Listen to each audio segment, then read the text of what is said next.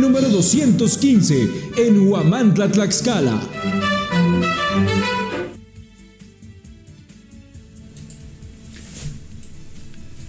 Sin bienes inmuebles, solo con una cuenta de nómina, el nuevo titular del órgano de fiscalización pagó 711 mil pesos de contado por un auto. Como tesorero de San Pablo del Monte, fue corresponsable de un daño a la hacienda pública por 35 millones de pesos.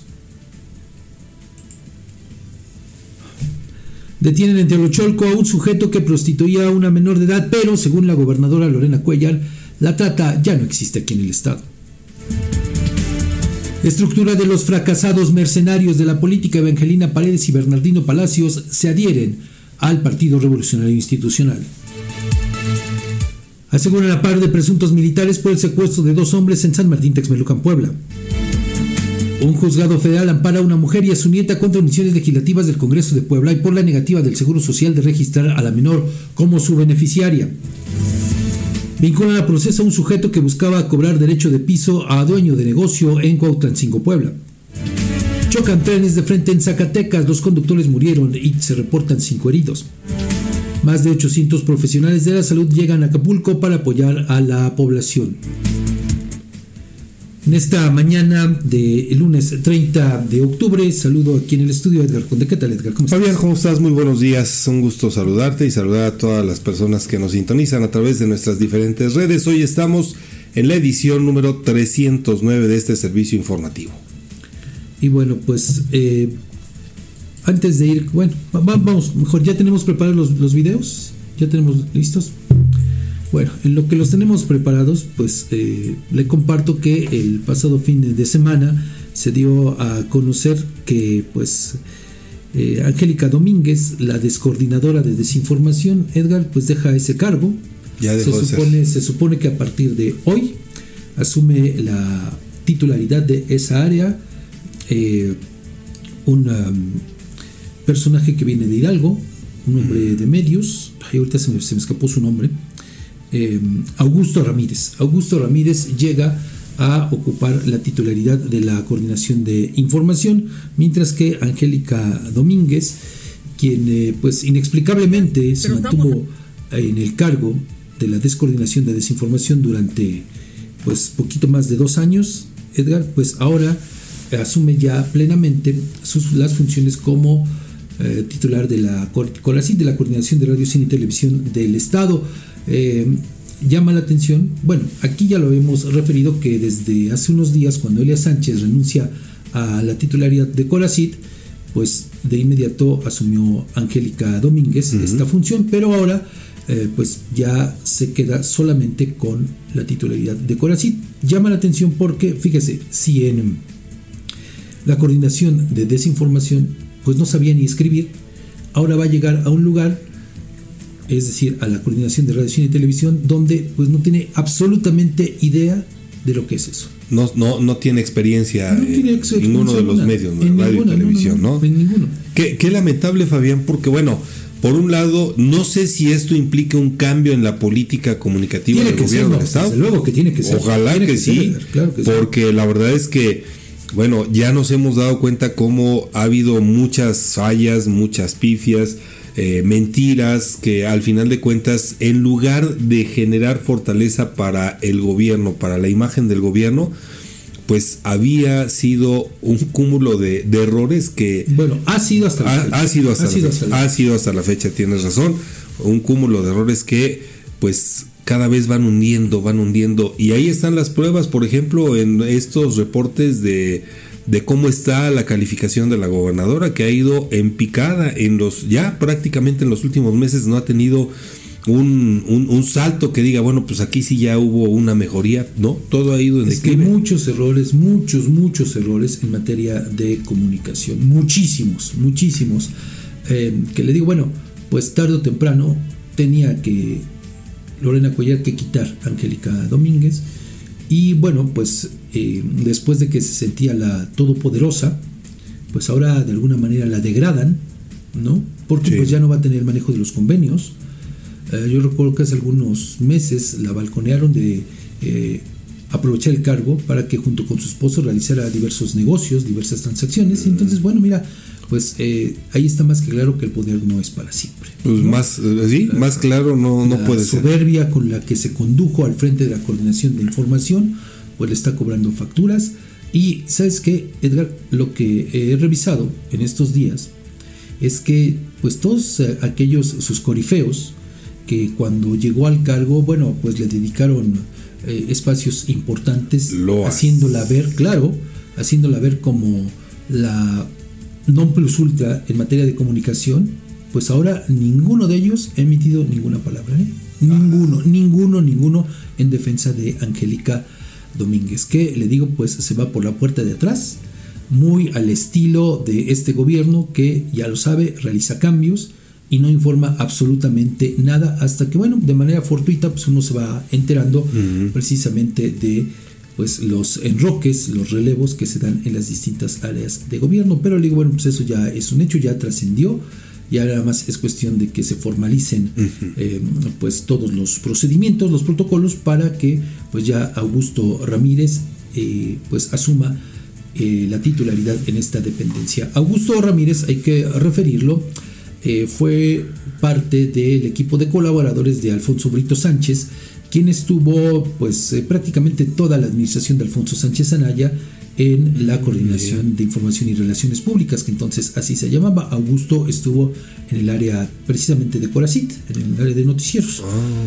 Eh, entonces, bueno, pues Augusto, independientemente, bueno, pues obvio de, de, eh, pues el grupo político al que pueda pertenecer, independientemente de, eh, pues Edgar, también de obedecer a algunos intereses, sin duda alguna, pero lo que sí habría que decir en descargo de él es que sí es un hombre de medios, sí es gente que ha estado en los medios de comunicación, entonces por lo menos sabe algo de, de esto, ¿no? No como Angélica Domínguez, que le digo que pues llegó en medio de la sorpresa de todos y eh, pues ahora, le digo, va a, desde mi punto de vista, la mandan a Corazí, pues para que sea, a propósito, fíjese de, de estas fechas, pues prácticamente la sepulturera de la coordinación de radio, cine y televisión, porque pues de acuerdo con lo que ha dicho la gobernadora, eh, de acuerdo con eh, pues esta privatización eh, que se dio para el Aldo Media Group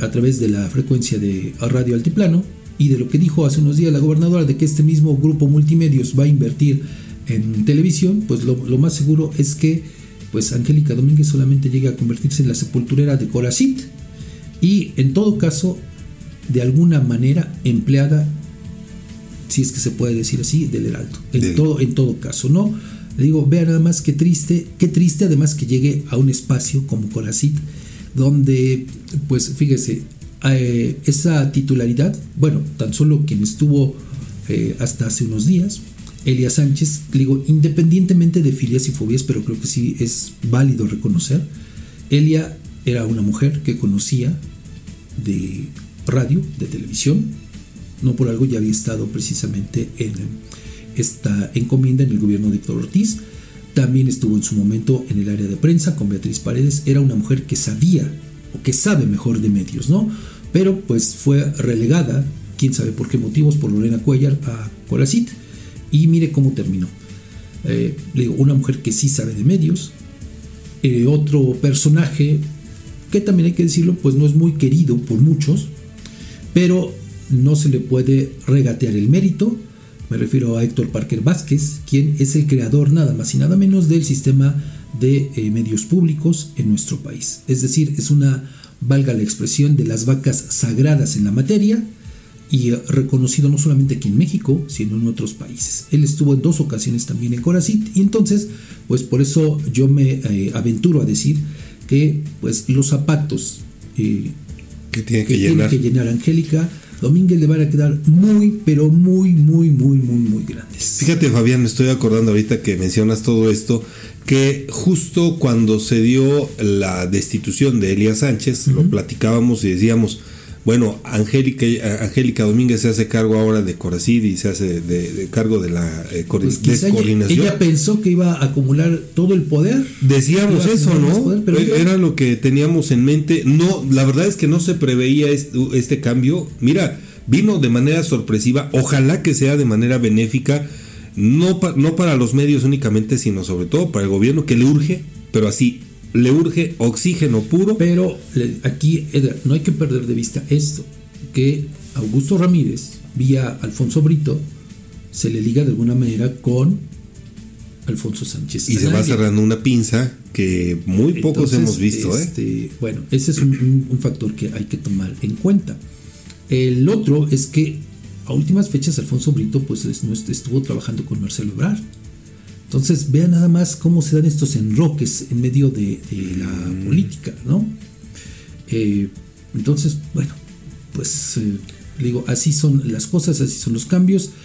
Eh, que se están dando en la política. Se supone que Sergio González pues ya también tiene que renunciar a la titularidad de la Secretaría de Gobierno, hablando de todos estos cambios, ¿no? Porque pues a partir del miércoles Morena abre su proceso de registro para los aspirantes que quieran buscar la candidatura al Senado de la República. Entonces, pues ahí también ya es cuestión de tiempo solamente para que eh, la reforma que aprobó el Congreso local hace apenas unos días, la semana pasada, esta reforma constitucional pase por eh, los ayuntamientos, los 60, para que puedan también validarla, sea publicada en el periódico oficial del Estado y cobre vigencia. Algo que pues solamente es un mero trámite porque no creo que haya objeción alguna, así como tiene amarrados Lorena Cuellar a los presidentes municipales para que sea aprobada. Se requiere de 31 presidentes municipales, 31 ayuntamientos que la valen para que, le digo, pueda cobrar vigencia. Pero pues eso se da por descartado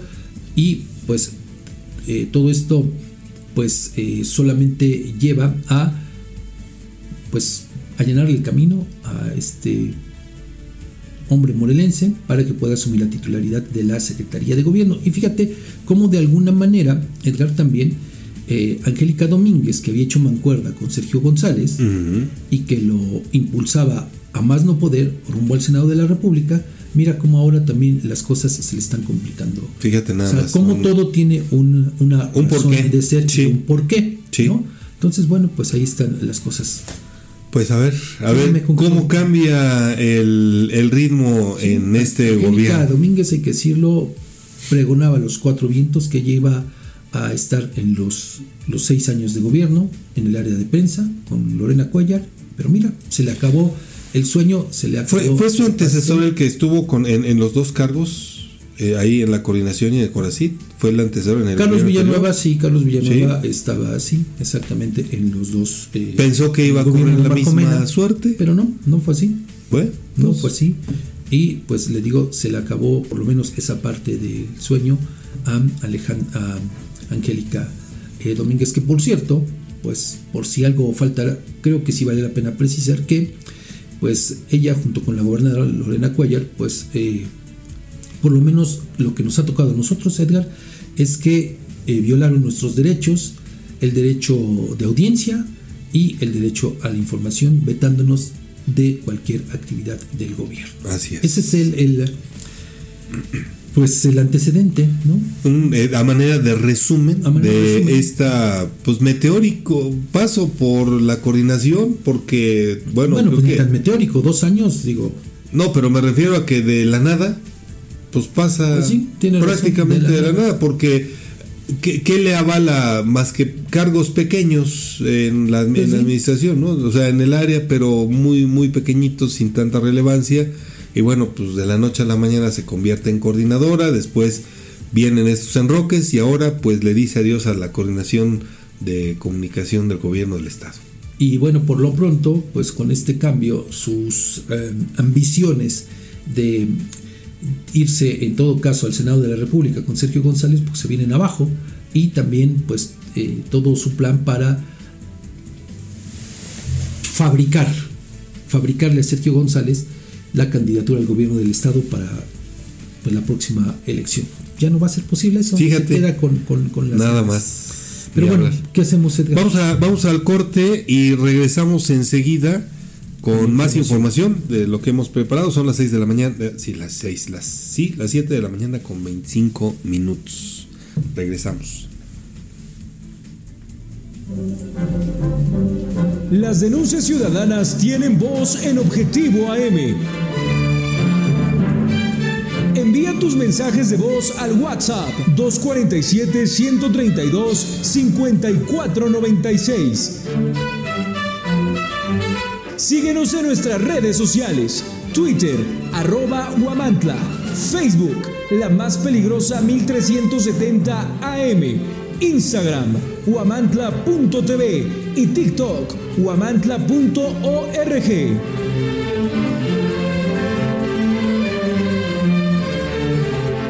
Descubre el Instituto Amado Nervo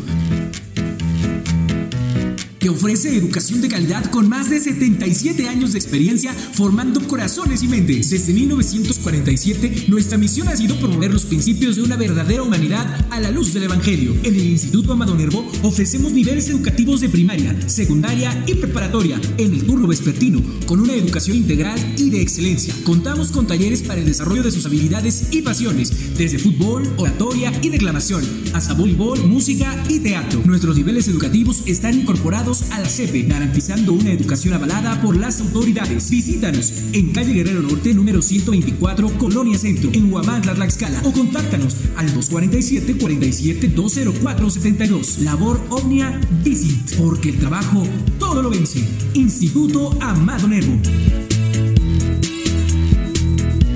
En Alzayanca estamos escribiendo una nueva historia. Estamos construyendo un municipio con más justicia.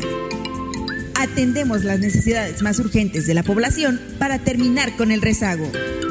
El gobierno municipal de Alzayanca 2021-2024 busca cercanía con la población para atender con oportunidad, calidad y calidez a los habitantes del municipio. Esa es la historia.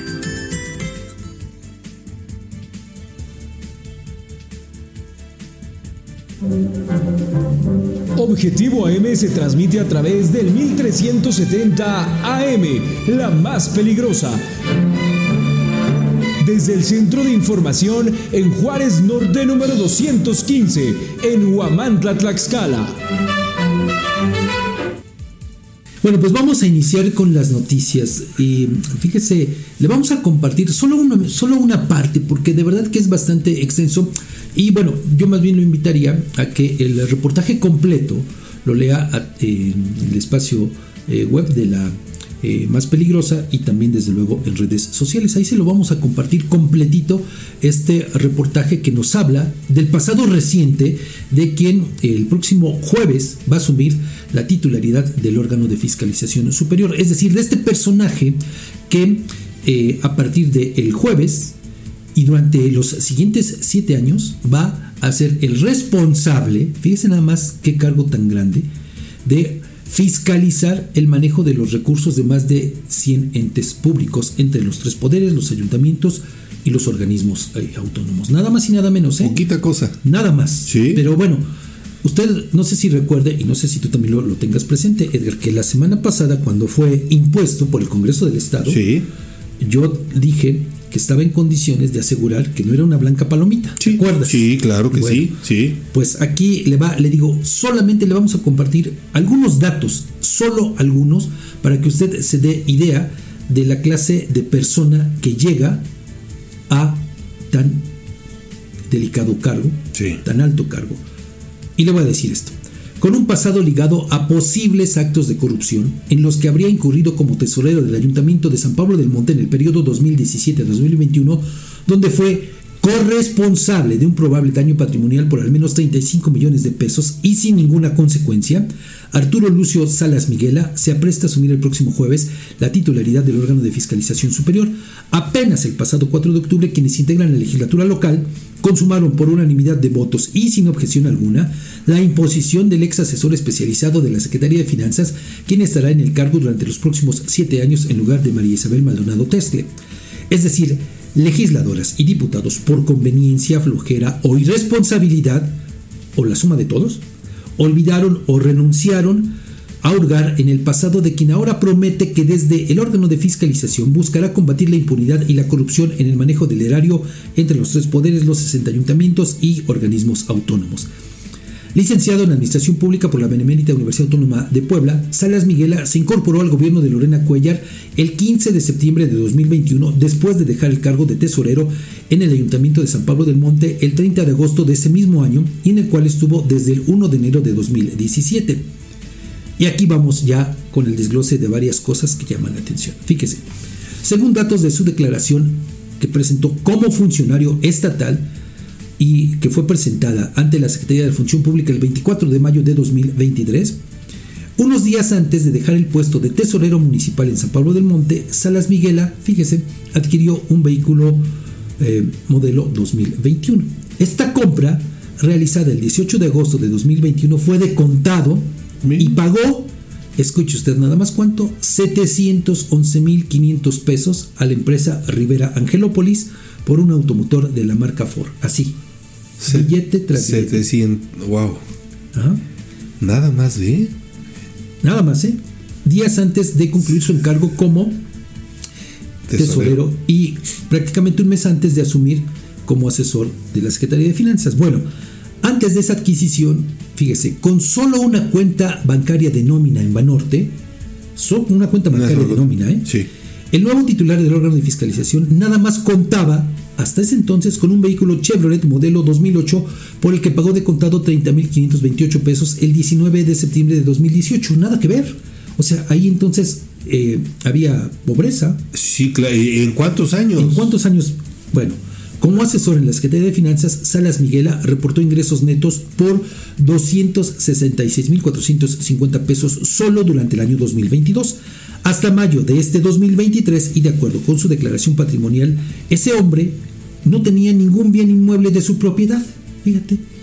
Y eso que ya su título de licenciado, digo, además, pues por la actividad, yo supongo que podría tener ingresos importantes, lo obtuvo el 19 de febrero de 1997, pero pues digamos que vivía muy pobre, ¿no? Bueno, de acuerdo con datos, ahora ya vamos a otros temas, ¿no? De acuerdo con datos de la cuenta pública correspondiente a los años 2018, 2019 y 2020, así como en el periodo de enero a agosto de 2021, quien asumirá la titularidad del órgano de fiscalización fue, como ya le decía, corresponsable, junto con el entonces presidente municipal Cudberto Benito Cano Coyotl, de un posible daño patrimonial al erario por un total de 35.228.609 pesos, allá en San Pablo del Monte. Según esos documentos públicos del órgano de fiscalización, en los que desafortunadamente no aparece la información que corresponde al ejercicio de 2017, fue en el año 2020 cuando se registró el mayor daño a la hacienda de ese municipio por 15.393.855.13 pesos.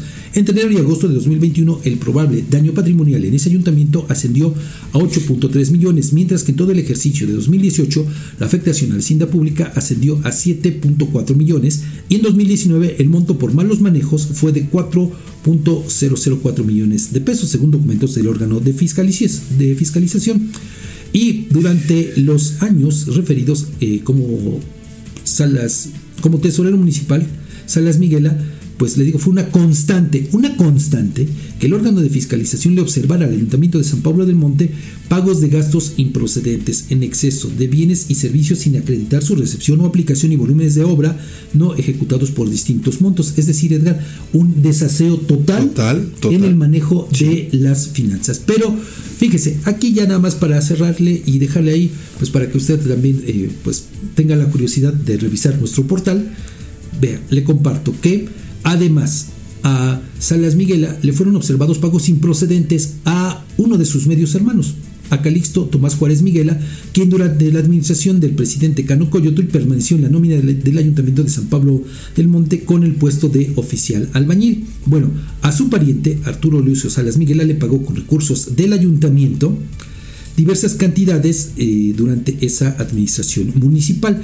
Tan solo, por ponerle un ejemplo, entre enero y diciembre de 2022, el entonces tesorero municipal pagó a su medio hermano la cantidad de 103.273 pesos en total, mientras que de enero a junio de 2019 los emolumentos improcedentes ascendieron a 44.516 pesos, en tanto que de julio a diciembre también de 2019 la cantidad fue de 53.808 pesos.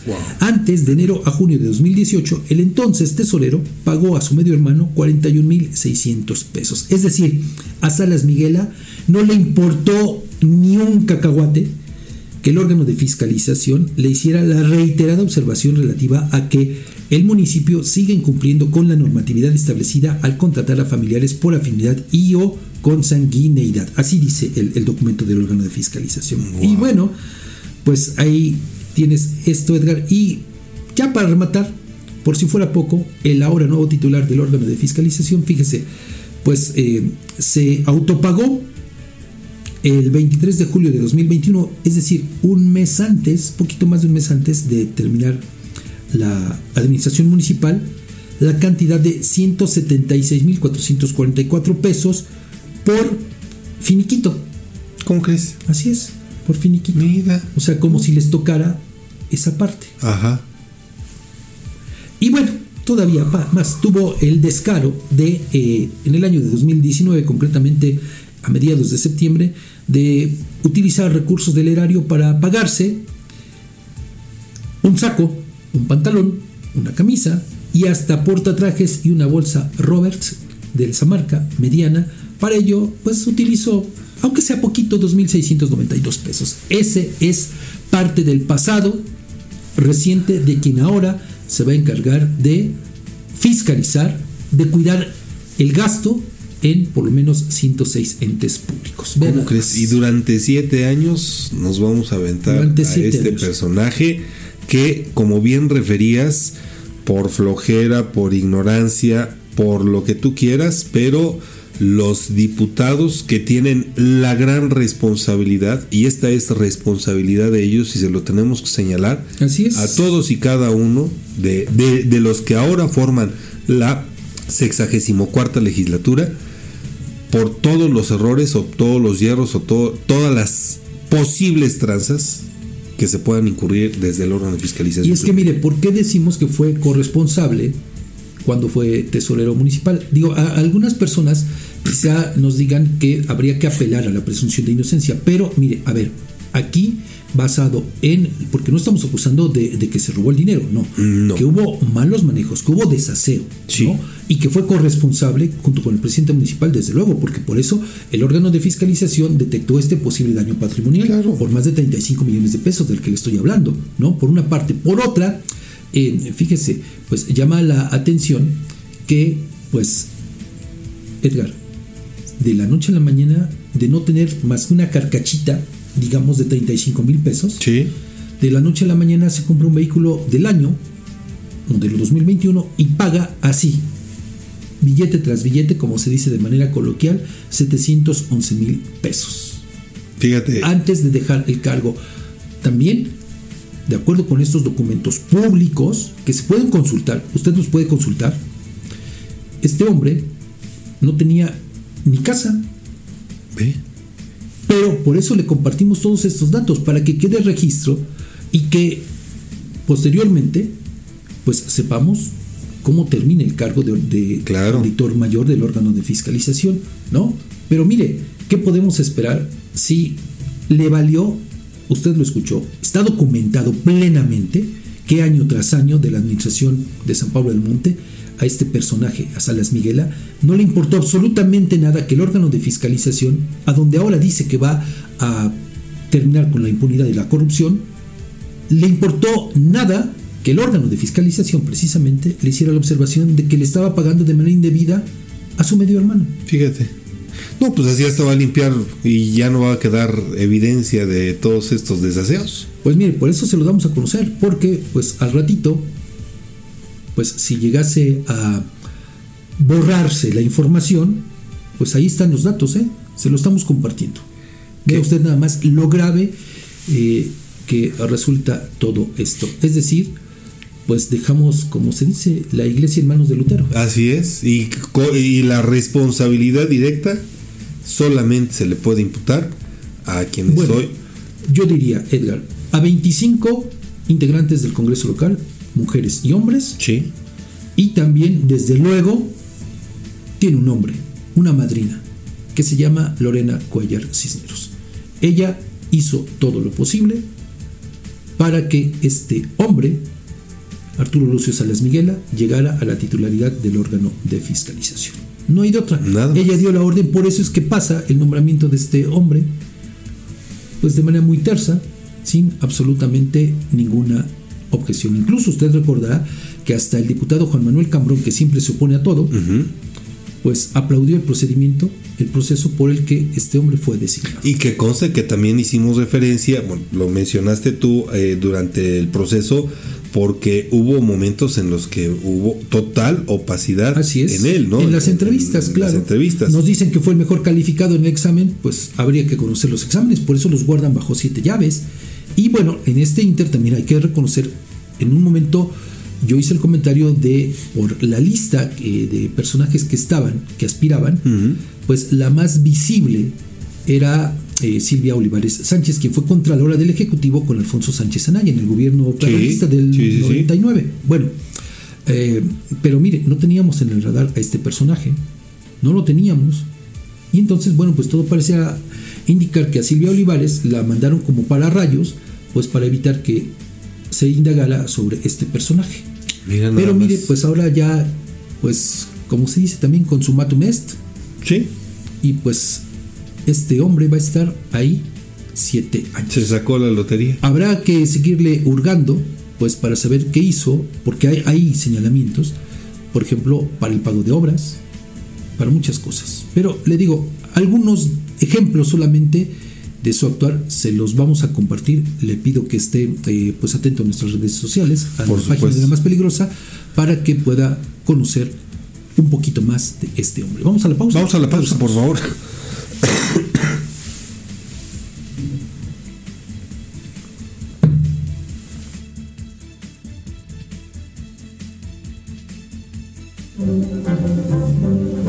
Las denuncias ciudadanas tienen voz en Objetivo AM. Envía tus mensajes de voz al WhatsApp 247-132-5496. Síguenos en nuestras redes sociales. Twitter, arroba Huamantla. Facebook, la más peligrosa 1370 AM. Instagram, huamantla.tv. Y TikTok, huamantla.org.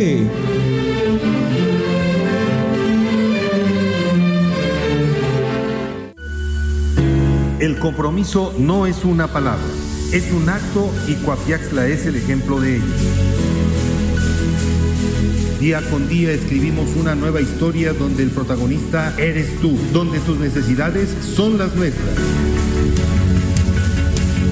Y cada día trabajamos para cumplirlas porque con Coapiaxla unidos avanzamos. Gobierno de Coapiaxla 2021-2024. Amantes del dulce, les traemos una tentación que no podrán resistir. Bienvenidos a Pastelería El Convento, tu destino para los pasteles más deliciosos en Huamantla. En Pastelería El Convento hacemos tus momentos especiales aún más memorables. Ofrecemos una amplia gama de pasteles para todas las ocasiones, tamaños y sabores para satisfacer todos los gustos. Y si tienes un evento familiar en puerta, prueba nuestros pasteles de tres leches, tres quesos, mil hojas, fruta fresca, zarzamora, rosca de reyes, hojaldras, gelatinas, flan y el delicioso chocoplan. Estamos ubicados en dos direcciones en Huamantla, en Morelos Oriente 106 y en Juárez Norte 215. También puedes encontrarnos en Grajales 3 Oriente número 7.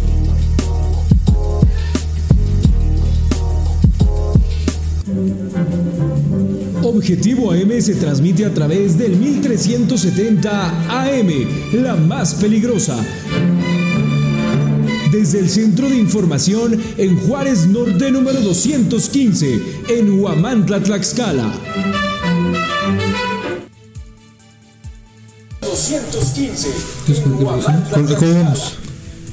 Bueno, pues continuamos con más información, Edgar. Con la detención de Abraham Jesús, la Procuraduría General de Justicia del Estado echó por tierra el discurso de la gobernadora Lorena Cuellar Cisneros en el sentido de que la trata de personas con fines de explotación sexual comercial ya no existe en la entidad y es un asunto del pasado. Resulta que la dependencia encabezada por Ernestina Carro Roldán informó que la Fiscalía Especializada para la Investigación y Persecución de los Delitos en materia de tratas de personas aprendió a ese sujeto precisamente por el delito de trata de personas. De acuerdo con los hechos asentados en la carpeta de investigación, el ahora imputado y la víctima estudiaban en la misma escuela y posteriormente se volvieron amigos. Sin embargo, en febrero de este año el hombre amenazó a la víctima con arma de fuego, así como de matar a su familia si no aceptaba ser prostituida, por lo que la menor de edad aceptó. Ante esa situación, en marzo del 2023, la víctima decidió contarle a su mamá lo ocurrido y presentó la denuncia correspondiente.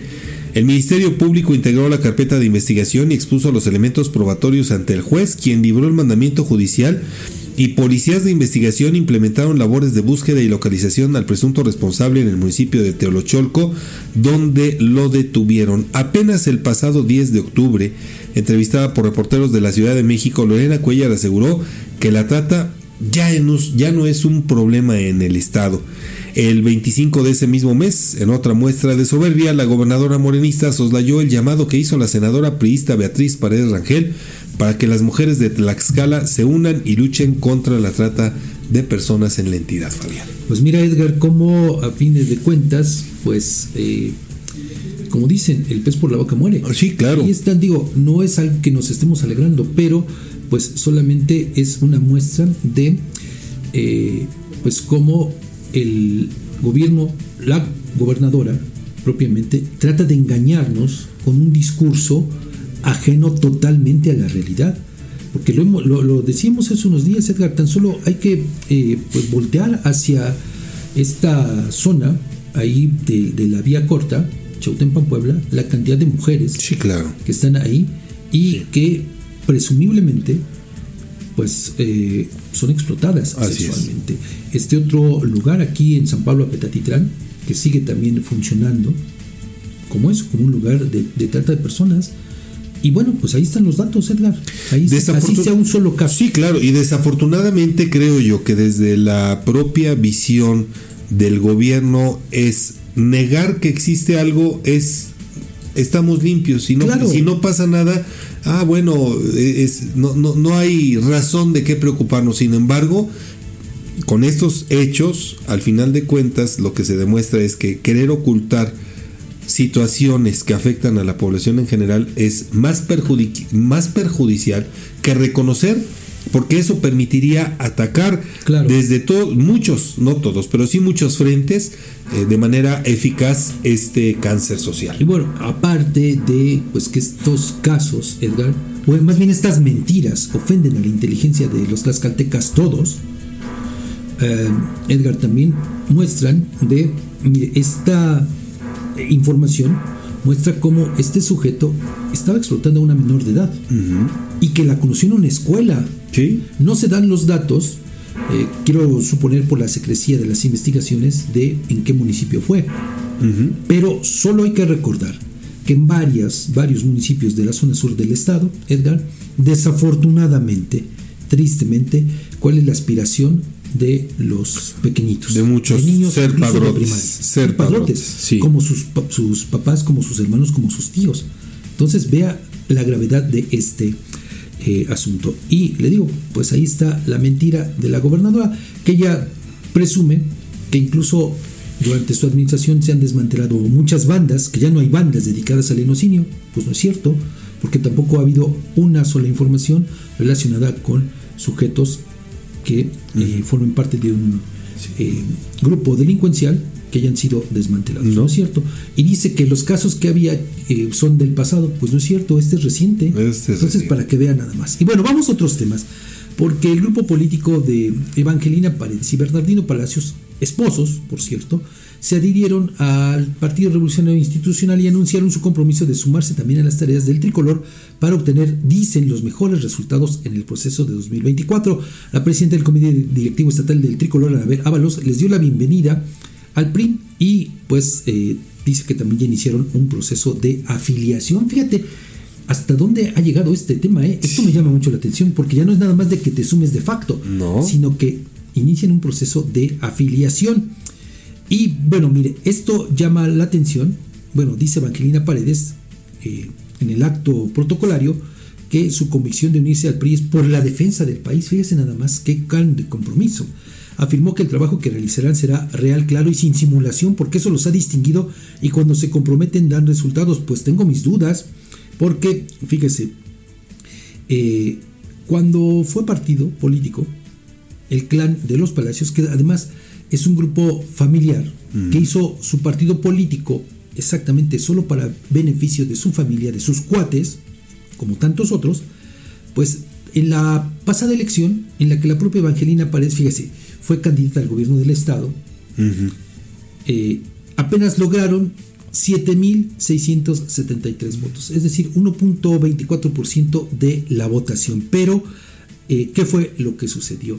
Fíjese, tan, eh, es tan grande la ambición de esta pareja, de este matrimonio, de esta familia, porque también los hijos están involucrados, de eh, tener un hueso, de vivir de la política y de vivir bastante bien, que, pues, merced a las bondades de la ley, empezaron con el proceso para buscar su registro como nuevo partido político, ahora con otra denominación, un cambio cosmético.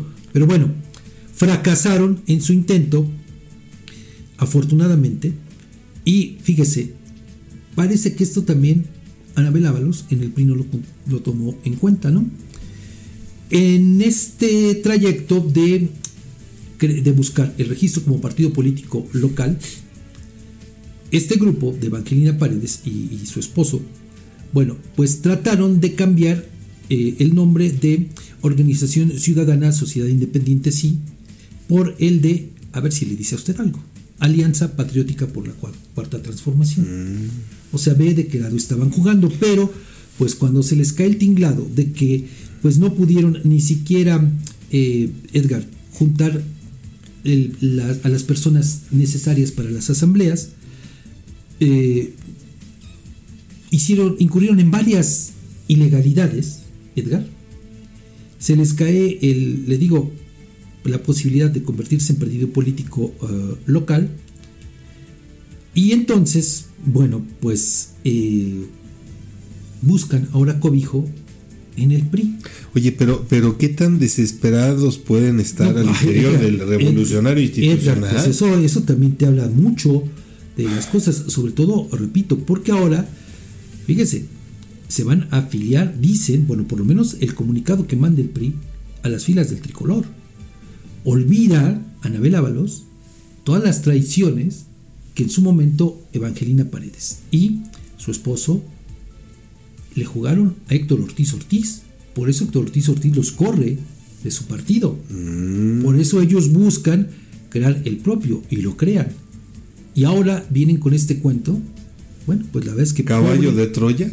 Pues mira, pobre del PRI, de verdad, pobre del PRI, porque pues además, bien lo dice Edgar, se nota la desesperación que tienen con tal de ganar eh, adeptos, que no militantes, ¿no? Aunque se puedan eh, pues, afiliar. Pero además con mucho cartucho quemado, Fabián. pues claro, o es sea, la- hay, pues la sigue. Sergio Pintor, eh, José Antonio Lemus, García Sarmiento, vaya. Bueno, ah, pero aparte, le digo, la verdad es que pobres de los priistas, los compadezco porque eh, bien dicen que hay sumas que restan y esta es una de ellas.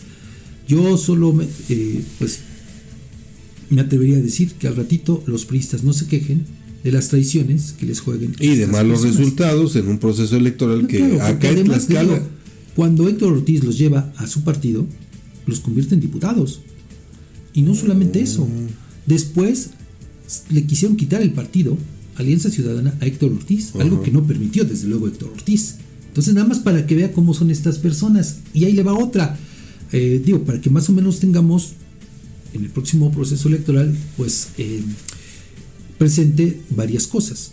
Evangelina Paredes, cuando fue eh, diputada, fue eh, una de las personas que, junto con otros legisladores de ese tiempo, pues incurrieron en actos de censura previa en contra de los directores de siete medios digitales de aquí del estado, que, según ella, pues habían destapado la cloaca de la basificación de una cantidad importante de trabajadores sindicalizados en el Congreso. Desde luego afectaban a los intereses de la señora. Ella, junto con otros diputados, pues pretendieron, le digo, eh, quitarles los convenios, una, dos, eh, condicionarles a que si lo mantenían, pero cualquier información que le pegara a ella o a ese grupito de diputados, pues tendría que enterarse primero y no tendría que publicarse. A ese grado, a ese grado llega Evangelina Paredes. Ve nada más. A ese grado. Men- pues menuda adquisición que hace el Partido Revolucionario Bueno. Institucional en Tlaxcala, Fabián. Pues mire, por si fuera poco, a esta organización de Evangelina Paredes y su esposo, bueno, pues enfrentan una multa, bueno, no sabemos si ya la pagó, pero pues fue multada en su momento por más de 100 mil pesos en este en esta búsqueda de su registro como partido político por diversas omisiones en las que incurrió. Bendito. Entonces, pues así está muy bien, ni hablar. Vamos con más información ahora de Puebla. La Fiscalía General del Estado de esa entidad obtuvo vinculación a proceso de Rogelio Sergio N de 32 años y Luis Javier de 25 por su presunta responsabilidad en los delitos de secuestro agravado y portación de arma de fuego y municiones de uso exclusivo del ejército. Las víctimas fueron amarradas con cinchos de plástico y amenazadas de muerte, además de que les exigieron 50 mil dólares para dejarlas en 50,000 libertad. dólares. 50 mil dólares, Fabián, para dejarlas en libertad. Personas que se percataron de lo ocurrido retuvieron a Rogelio Sergio y Luis Javier entregando los elementos de la policía municipal. A estos dos hombres se les aseguró además un vehículo Volkswagen Jetta modelo 2017 del Estado de México, dos armas largas tipo fusil, un cargador abastecido con 29 cartuchos, un equipo de radiocomunicación, dos teléfonos celulares, tres hinchos de plástico y dos credenciales expedidas aparentemente por la Sedena pertenecientes a Luis Javier N., quien además refirió ser militar activo comisionado a la Guardia Nacional. Una vez puestos a disposición, la Fiscalía de Puebla recabó información y realizó diversos actos de investigación para acreditar la comisión de los hechos con apariencia de delito. El 18 de octubre, en audiencia, el agente del Ministerio Público presentó datos probatorios ante el juez de control, quien determinó vincular a proceso a estos dos sujetos e imponerles la medida cautelar de, cautelar de prisión preventiva oficiosa por todo el tiempo que dure el procedimiento, Fabián. Y en otros temas, eh, al proteger el interés superior de la niñez y a diversos derechos humanos, el Juzgado Cuarto de Distrito en materia de amparo civil, administrativa y de trabajo y de juicios federales en el estado de Puebla amparó a una abuela y a su nieta contra actos omisos del Congreso de aquella entidad, así como del IMSS por la negativa para registrar a la menor como su beneficiaria. Al resolverse en dos juicios de amparo, la jueza Blanca Alicia Lugo instruyó al Congreso del Estado de Puebla emitir la legislación en materia de declaración especial de ausencia y en su caso armonizar las leyes vigentes relacionadas con la desaparición de personas, lo cual debe realizarse de forma prioritaria en el actual periodo de sesiones o a más tardar en el próximo, en tanto que el Seguro Social ordenó dejar insubsistente el oficio de fecha 12 de mayo de 2023 en el cual le negó la inscripción de la niña como derecho habiente en su calidad de beneficiaria y emitir otra en la que le afilie temporalmente hasta que exista una declaratoria especial firme de ausencia de su madre y pueda resolverse en definitiva el carácter de beneficiaria. Hay que eh, recordar que pues la quejosa y su nieta recurrieron a la protección de la justicia federal, dado que el seguro negó la posibilidad de registrar a la niña como su beneficiaria por no tener una declaratoria especial de ausencia de la madre de la menor. Pero fíjese, aquí la mamá desapareció el 13 de enero de 2021 y fue hasta el 27 de diciembre de 2022 cuando la abuela solicitó al seguro asegurar a la niña como su beneficiaria. Sin embargo, el encargado de la subdelegación Puebla Norte del seguro le comunicó que eso no procedía. Y entonces por eso es que recurren a la autoridad judicial y ahora pues eh, logran esto. Pues sin duda, creo que es algo que se tiene que revisar no nada más en el estado de Puebla, sino en todas las entidades Claro, a nivel federal. ¿no? Porque lo habías dicho tú eh, muy claramente a propósito de todas estas faltas súbitas de padres a raíz de la pandemia. Sí. ¿Cuántos niños se quedaron huérfanos de padre y madre? Y que por esa misma razón, al no haber toda la tramitología, pues requiere que eh, sus cuidadores, sus tutores ahora, pues puedan agregarlos como beneficiarios de instancias como el Seguro Social, ¿no, Fabián? Así creo es. yo que se tiene que hacer algo, pues sin duda algo que tendríamos que aplaudir por parte de la justicia federal para el beneficio de esta menor de edad. Y antes de irnos al corte, le doy a conocer ahora que la Fiscalía General del Estado de Puebla obtuvo mediante el aporte de diversos datos de prueba la vinculación a proceso de Vicente N de 26 años de edad por los delitos de extorsión y portación de arma de fuego. Los hechos que se le atribuyen ocurrieron el 18 de octubre de pasado cuando Vicente ingresó a una tienda de conveniencia en Avenida México Puebla esquina con calle Tlaxcala del municipio de Cuautlancingo, donde amenazó con arma de fuego a una empleada exigiéndole que le hiciera un depósito de 5 mil pesos a una cuenta que le proporcionó. Además le dijo que pasaría cada mes por la misma cantidad, advirtiendo que podría hacerle daño a su familia si no conseguía sus indicaciones. Otro de los empleados alertó a personal de la Policía Municipal de Cuautlancingo que en acción inmediata ingresó al lugar y aseguró al presunto responsable en posesión de un arma de fuego abastecida con dos cartuchos útiles y un ticket de depósito por 5 mil pesos, quedando a disposición del agente del Ministerio Público y una vez que la Fiscalía del Estado ejerció acción penal en su contra, expuso datos de prueba ante el juez de control quien resolvió vincular a proceso por el delito de extorsión e importación de arma de fuego a Vicente N, además de que le impuso prisión preventiva como medida cautelar. Y bueno, entonces vamos a la pausa. Vamos a la pausa, por favor. En breves instantes, son las 7 de la mañana con 59 minutos. No nos tardamos, estamos con usted y regresamos con el comentario de Edgardo Cabrera, director eh, general del portal Gente TLX. Las denuncias ciudadanas tienen voz en Objetivo AM Envía tus mensajes de voz al WhatsApp 247-132-54.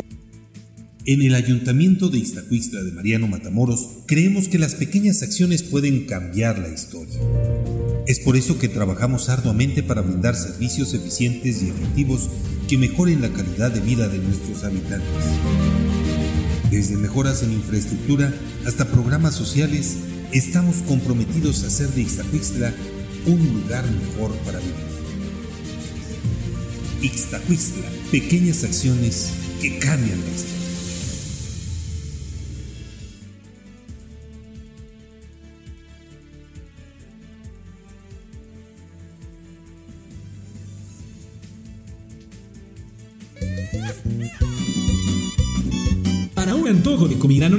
No busques más. En Restaurante La Santa somos el destino perfecto para la pizza, parrilla y bar. Comienza tus mañanas con machaca auténtica del norte y nuestras enchiladas. Además, disfruta de los tradicionales chiaquiles y las irresistibles chimichangas de carne y queso.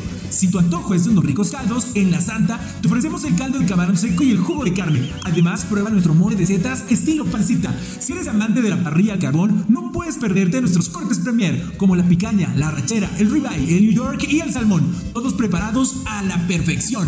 Para todos los tradicionalistas, disfruta de los clásicos burritos norteños con queso y frijoles, machaca, arrachera, camarón y muchas opciones más. Si eres fanático de la pizza, nuestras creaciones con ingredientes norteños en horno a la leña te Estamos ubicados en Juárez Norte, número 215, en el corazón de Huamantla. Si prefieres llevar el auténtico sabor norteño a tu casa, haz tu pedido al WhatsApp 247 47 129 64.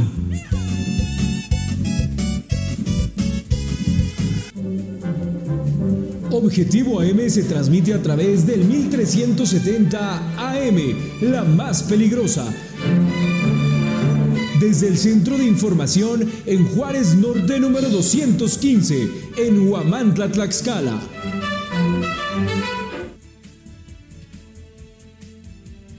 La semana pasada se consumó un golpe a los tlaxcaltecas, aunque ya se había anticipado la triquiñuela desde septiembre, Finalmente el jueves la mayoría morenista y sus aliados, incluida la oposición, con excepción del periodista Juan Manuel Cambrón, avalaron reformas constitucionales para beneficiar la llegada de un personaje ajeno a la entidad para ocupar el cargo de secretario de gobierno. El nombre está cantado.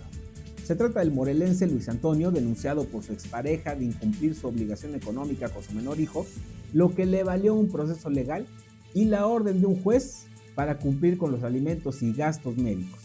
Ese escándalo llegó a diversos medios nacionales donde su jefa fue exhibida de protegerlo y encubrirlo. El actual titular de Medio Ambiente y nombrado enlace legislativo es además ahijado de la mandamás. Recordemos que fue madrina de la boda con Tania Vianey, la misma que tras la ruptura, pues primero recurrió a Lorena para concientizarlo de la necesidad de que cumpliera su responsabilidad alimentaria con su hijo, en ese entonces recién nacido, quien por su condición prematura enfrenta una serie de problemas de salud. El caso, bueno, lo conocemos muy bien, lo difundimos ampliamente. Simplemente recordar que ante el desinterés de la mandamás por velar por el menor del hijo de la pareja, recurrió a las instancias legales que resolvieron a favor de Tania y declararon al funcionario deudor alimentario y le ordenaron ponerse al corriente. Según ya lo está haciendo, claro, porque le urge llegar al nuevo puesto como segundón, segundón. Esperemos que después continúe igual. Y sí, solo es cuestión de días para que queden firmes las reformas constitucionales que una vez más llevan de dedicatoria. Pasarán sin problemas por la mayoría de los ayuntamientos y serán publicadas. Pronto, muy pronto, porque en Morena ya se abrió el proceso para inscribir a los aspirantes a senadores y diputados federales, por lo que Sergio dejará libre la plaza para tener al primer foráneo carente de arraigo e interés por el Estado al frente de la dependencia. Ya lo verán, si del sector medio ambiente hicieron su coto de poder, ahora como segundo al mando, y con aquello de que la historia de la mandamás es no culminar ningún cargo que detenta, podríamos tener al segundo gobernador aunque en este caso interino, no tlaxcalteca. Ya tuvimos un oaxaqueño, ahora probaremos con uno oriundo de Morelos, donde la mafia se apoderó de aquel estado. Y por cierto que otra de esas reformas a modo y con dedicatoria fue la referente a eliminar requisitos y ampliar el abanico de posibilidades para que cualquier hijo de vecino llegara al cargo de titular del órgano de fiscalización superior. Y fue así como nombraron a Arturo Lucio Salas, empleado de la manda más poco antes de inscribirse en el proceso y concursar por el puesto. Este personaje ocupaba un cargo de asesor en la Secretaría de Finanzas, por lo que bueno, está claro que ahora no tocará ni con el pétalo de una auditoría a la jefa, pero ahí no acaban los cuestionamientos. Resulta que la Coordinadora Nacional de la Sociedad Civil denunció una probable corrupción por daño patrimonial de la hora electo titular del OFS cuando fue tesorero municipal en el municipio de San Pablo del Monte. Durante su gestión, la gestión de este ayuntamiento, entre 2018 y 2021, se le observó un gasto irregular en obra pública como del recurso a diversos capítulos por 37 millones de pesos. ¿Qué tal? Recuerda que me puedes seguir en Facebook, X, Instagram, TikTok y Spotify como Eduardo Cabrera o Gente TeleX o suscríbase a mi canal en YouTube o si prefieren www.gentetelex.com. Diputado federal Tlaxcalteca emplea el 44.4% de sus intervenciones para solo dar efemérides y no presentar iniciativas de ley. Intentan linchar a pareja acusada de robo a comercio en Apizaco. El hombre y la mujer ya cuentan con antecedentes penales. Vinculan a proceso ebrio policía municipal de San Pablo del Monte que ocasionó un accidente en diciembre de 2021. Más de 200 mascotas fueron esterilizadas en Iztacuistla. En Yauquemecan, más de 200 alumnos del CECITE participan en jornada masiva de ejercicio. El DIF municipal de Huamantla se convierte en centro de acopio para damnificados de Guerrero.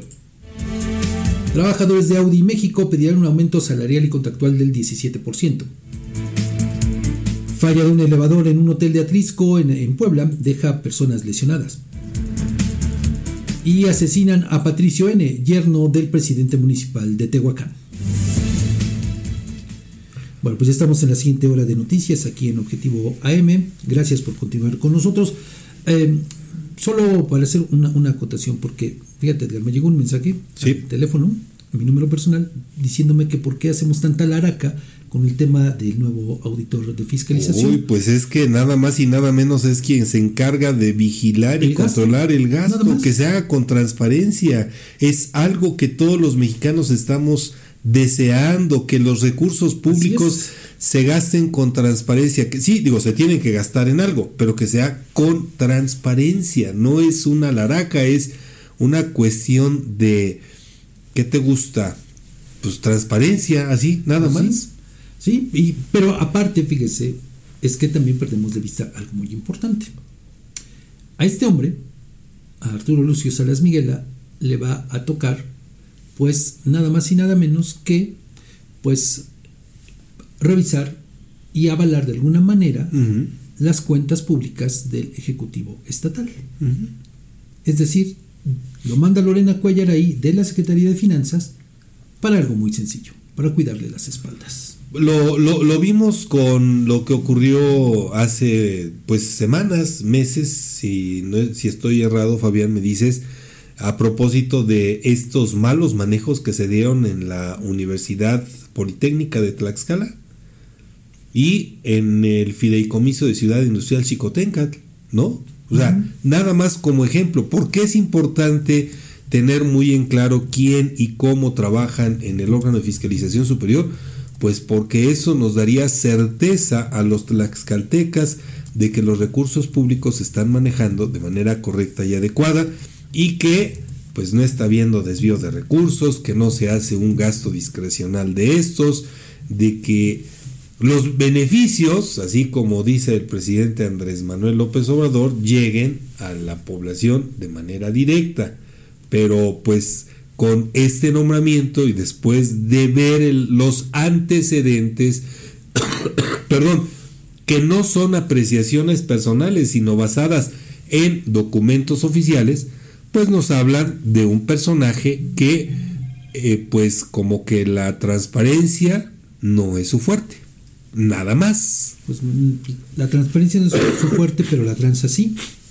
Ahí están los datos. Los datos y los documentos. Vamos a más, Edgar. Vamos a más, sí. Fíjate que vamos a, presentarles ahorita un video, Fabián, en el que creo que lo hemos dicho eh, cuando alguien que conduce un vehículo como una motocicleta eh, hace cosas indebidas, él generalmente no va a quedar como responsable, ¿no?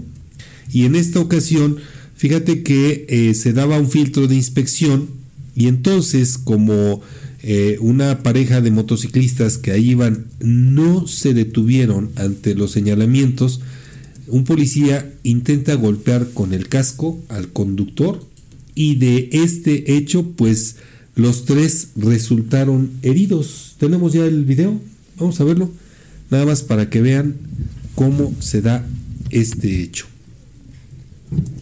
¿Qué te anda robando, eh, idiota? ¿Qué te anda robando?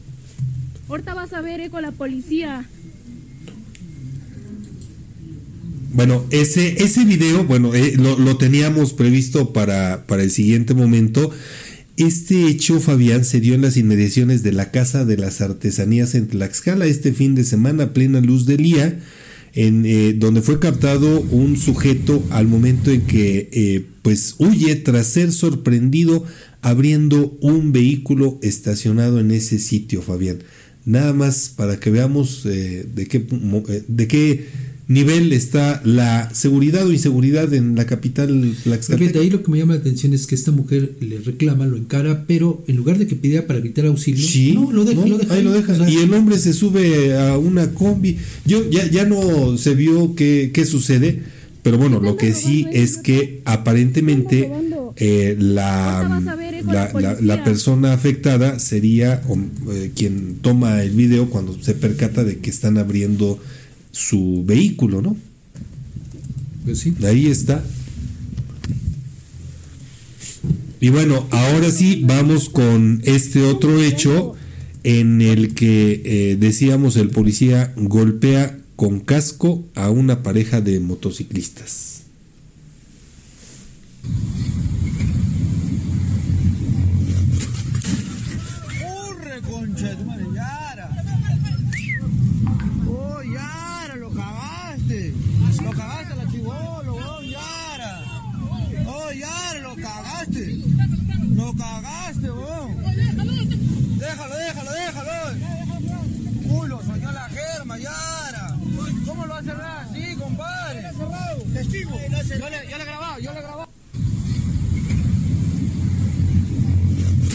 ¿Cómo ves, Fabián? pues mira, está generando esto mucha controversia en redes sociales porque pues, eh, pues se culpa al elemento policíaco por pegar al conductor de esta motocicleta. Eh, sí, sin duda alguna esa no era la manera en la que tendría que detenerlos, pero Edgar, es que eh, nuevamente caemos en la irresponsabilidad de los motociclistas. Sin duda. ¿no? Otra vez, otra vez. un caso más. Y reitero también, no es satanizarlos, no. Pero vea, es que con todos estos, estos ejemplos, con todas estas muestras de irresponsabilidad, la verdad es que es difícil tener empatía con ellos. Resulta, fíjate que a propósito de esto, eh, anoche circulaba por, bueno, ya tardecito, ni siquiera en la noche, era tarde, como las cuatro y media, cinco y media de la tarde, circulaba por una de las calles de Huamantla y lo mismo que decías, conductores en motocicleta que eh, tomando en consideración que este es un vehículo que, con el que te puedes desplazar más fácilmente, si así lo quieres ver, se te meten. A costa de que tú no, no estás midiendo esa posibilidad, se te meten así de, de, golpe y a punto de, de, golpear la llanta trasera con la defensa solamente por esa imprudencia, Fabián. Pues ahí está nuevamente, ¿no? Ese es el, el, asunto, ¿no? Mal lo que hizo este elemento policíaco, sí, pero mal también lo que hacen quienes iban a bordo de esta motocicleta, porque además, pues la mujer que iba atrás tampoco no llevaba casco. No llevaba casco. Entonces, vean nada más. En, eso, en eso termina la imprudencia al final de cuentas, Fabián. Pues vamos a una pausa. Regresamos ya con la información de este siguiente bloque de noticias en Objetivo AM. No le cambie, estamos con ustedes en breve.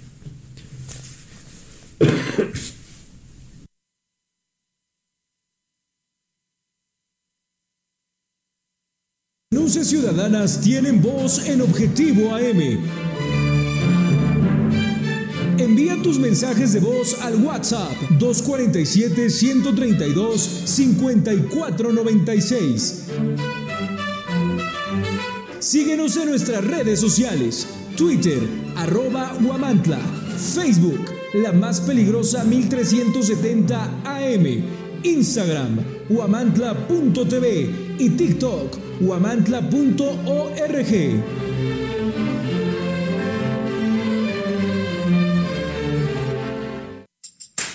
En Macropay Huamantla te consentimos con un fabuloso regalo. Escucha esto, te regalamos un cupón de 600 pesos de descuento en el enganche de tu nuevo celular a crédito. Y eso no es todo. Para mantener tu dispositivo seguro te ofrecemos fundas al 2x1. Sí, 2 por el precio de uno. Además, si estás buscando un smartwatch, te tenemos cubierto con un increíble 40% de descuento.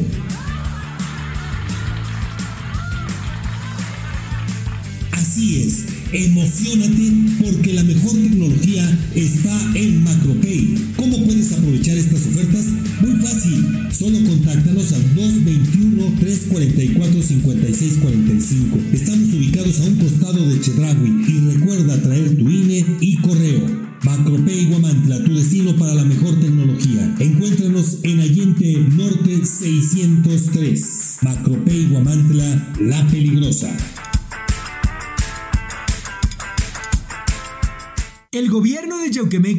trabaja por y para la gente. Estamos comprometidos con el desarrollo y el bienestar de nuestra comunidad y trabajamos día a día para lograrlo. Yauquemecan, un municipio que fluye. Objetivo AM se transmite a través del 1370 AM, la más peligrosa desde el Centro de Información en Juárez Norte número 215, en Huamantla, Tlaxcala. Descubre el Instituto Amado Nervo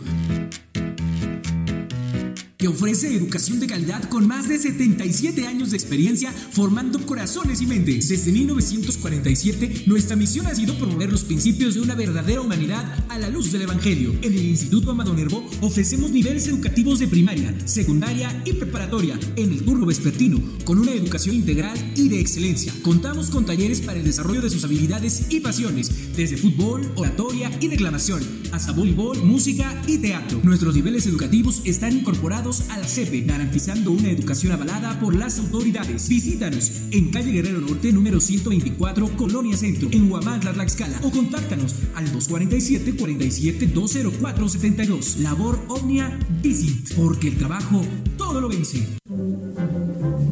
Objetivo AM se transmite a través del 1370 AM, la más peligrosa desde el Centro de Información en Juárez Norte número 215, en Huamantla, Tlaxcala. Vamos a continuar con la información, Edgar. En dos años de gestión legislativa, bueno, ya casi tres, pero en estos ah, años de gestión legislativa, el diputado por el primer distrito electoral federal de Tlaxcala, José Alejandro Aguilar López, únicamente ha tenido nueve participaciones en tribuna, de acuerdo con datos de la página del Congreso de la Unión. De esas intervenciones, cuatro correspondieron al primer año de sesiones de la 65 legislatura federal. La primera fue el 21 de septiembre de 2021 para presentar un análisis del tercer informe de gobierno en materia político-social.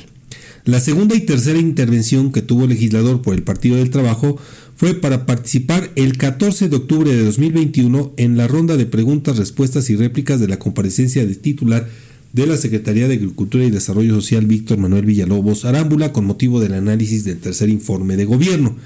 La cuarta intervención del, legislador por el Partido Acción Nacional en el 2021 fue el, 10, el 7 de diciembre de ese año para, fíjate, abordar la efeméride con motivo del aniversario del natalicio de Diego Rivera.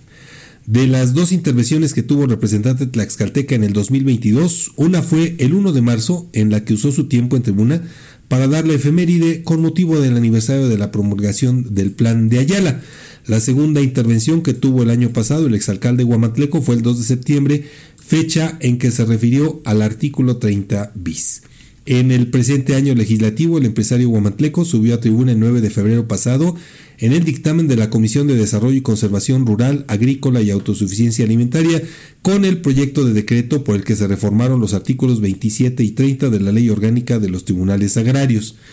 El 14 de febrero, Aguilar López subió a la tribuna para dar otra efemeridad más, ahora relativa al Día Internacional de la Radio. La última intervención que tuvo el legislador eh, petista fue el 23 de septiembre pasado para dar otra efeméride más, ahora con motivo del Día Nacional del Maíz. En ninguna de las nueve intervenciones el representante del primer distrito federal de Tlaxcala presentó alguna propuesta de ley de acuerdo con la página del Congreso Federal, Fabián. Pues mira, por eso es importante, Edgar, pues el hecho de eh, pues contar con estos, estas herramientas de transparencia, pues para saber el actuar de pues en este caso de nuestros representantes populares. ¿Cuánto nos de otra manera, claro, porque de otra manera no podría ser posible esto, ¿no? Sí, sin duda. Desafortunadamente, bueno, pues ahí, si, si tasáramos el rendimiento de representantes, como en este caso, a partir de estas participaciones contra las propuestas de iniciativas de ley, reformas, lo que tú quieras, pues la verdad es que casi la mitad de sus participaciones fueron nomás para dar efemérides. Pues Y no hubo ninguna propuesta de ley. Pues por eso yo insisto, ¿no? Es lo que nos permite precisamente esta, esta Así es. Y sobre todo para eh, pues tomar en cuenta, Edgar, eh, pues los resultados de nuestros representantes populares, sobre todo ahora que pues el próximo año estaremos yendo a las urnas para elegir a unos nuevos. Así es. O incluso, pues para también ponerlos en la balanza en el caso de aquellos que, pues, busquen la reelección, ¿no? Sí. Para eso nos sirve la información. Para, sí, sí y, con esa intención es que las, la compartimos con nuestro auditorio para que también pueda ir haciendo un análisis de quién está trabajando y quién aparenta trabajar. Exactamente. ¿No? Bueno, pues vamos con más información. Ahora, de Apizaco, policías municipales de allá aseguraron a dos personas que fueron retenidas al ser sorprendidas mientras cometían robo a un negocio. Esto ocurrió en la calle Francisco Sarabia, en la colonia San Martín de Porres, lugar al que acudieron los uniformados luego de ser alertados sobre un hombre y una mujer que fueron retenidos por pobladores que los sorprendieron en flagrancia. Al arribar al lugar, los elementos policiales confirmaron la presencia de ambas personas retenidas, mismas que eran golpeadas por una turba de vecinos. Al recabar información, los policías municipales conocieron que los individuos al momento de ser retenidos fueron ubicados por consumar un robo hacia un comercio de la zona, por lo cual los detuvieron y tras rescatar a estas personas identificadas como Alfredo y Jennifer de 33 y 23 años de edad respectivamente, estos fueron trasladados a la comisaría municipal para ser puestos a disposición del Ministerio Público. Asimismo, los efectivos recuperaron una computadora portátil color negro y una cámara de circuito cerrado, los cuales habían sido sustraídos por parte de los ahora detenidos. Ambas personas ya contaban con antecedentes de robo a comercio al igual que daños contra la salud y robo de vehículos, Fabián. Bueno, pues ahí está, estas personas, luego, pues ya con antecedentes de eh, otros delitos, Sí. pero pues andaban en la calle. Aquí, como lo hemos también referido, Edgar, a propósito también del video que veíamos hace un rato, bueno, que nos compartías, ¿no? Esta información de lo ocurrido allá en la capital del estado con este intento de robo. Pues el asunto es que si no hay denuncias, Sí, claro. pues por eso es que estas personas, pues así como entran, así salen. Sale. Entonces, solamente que pueden estar dos días, cuando mucho, Pues ¿no? En lo que se cumple el, plazo eh, previsto en la ley y después, pues vámonos para afuera. Y entonces también una falsa percepción que tiene la ciudadanía de que no hay justicia, pero si no hay denuncia, pues también las, y esto tenemos que, que decirlo con todas sus letras, si no hay denuncia, las instancias judiciales pues no tienen herramientas para aplicar la ley y para hacer justicia, ¿no? Ese es el tema también. Desafortunadamente, bueno, pues mira. Vámonos ahora a, si te parece, a San Pablo del Monte, Fabián, porque allá el Ministerio Público del Fuero Común, adscrito a la Fiscalía Especializada en Combate a la Corrupción, consiguió que un juez de control vinculara a proceso a René N., ex policía municipal de San Pablo del Monte, por el delito de ejercicio ilícito del servicio público. Según información proporcionada por la Procuraduría General de Justicia del Estado, el 25 de diciembre de 2021, un hombre acompañado de un menor de edad conducía su vehículo sobre la calle Ayuntamiento del municipio de San Pablo del Monte cuando el imputado, quien se encontraba en estado de ebriedad, conducía una patrulla y al ignorar la luz roja del semáforo, se impactó con la unidad vehicular de la víctima y por ello el afectado presentó la denuncia correspondiente, Fabián. Pues, por eso te digo, ¿no? Eh, aquí lo importante sí es la denuncia, ¿no? Sí. El tema ahí es que, pues, ojalá, Edgar, no nos topemos con un juez que deje en libertad a este policía, como ocurrió con los elementos de Tlaxco. Así es. Fueron eh, Cuatro, cinco. seis, Seis. cinco, cinco elementos Sí. eh, involucrados también en una eh, en un hecho de tránsito, pero también en una golpiza, en abuso de autoridad, Así es. y que eh, pues ahí el juez de la causa determinó cambiarles la medida cautelar y en lugar de dejarlos en prisión, pues decidió que enfrentar el proceso en libertad solo acudiendo a firmar cada 15 días ante la instancia eh, respectiva en lo que dura el proceso y bueno les dictó ahí algunas otras eh, medidas no pero be- medidas benévolas, Fabián, que además Pues sí. no corresponden con el hecho de que eran efectivos, que no tenían su, eh, sus exámenes de control y confianza Así y que es. por lo tanto no tendrían por qué estar trabajando como policías. Exactamente, pues le digo, ahí están, ahí están los, los hechos, no, repito, ojalá que no nos enfrentemos pues a esto, ¿no? De que un juez llegue y diga, no, pues sabes qué, pues sí, tienes oportunidad de enfrentar tu proceso así, en, En libertad. en libertad, y pues ya. ¿Eh? Ni hablar. Pues ojalá que no, no suceda eso, Fabián. La verdad es que, fíjate, lo que platicábamos en, al respecto de la nota previa, la ciudadanía que padece de un delito, a veces no denuncia, y entonces las autoridades judiciales pues están maniatadas para aplicar la ley.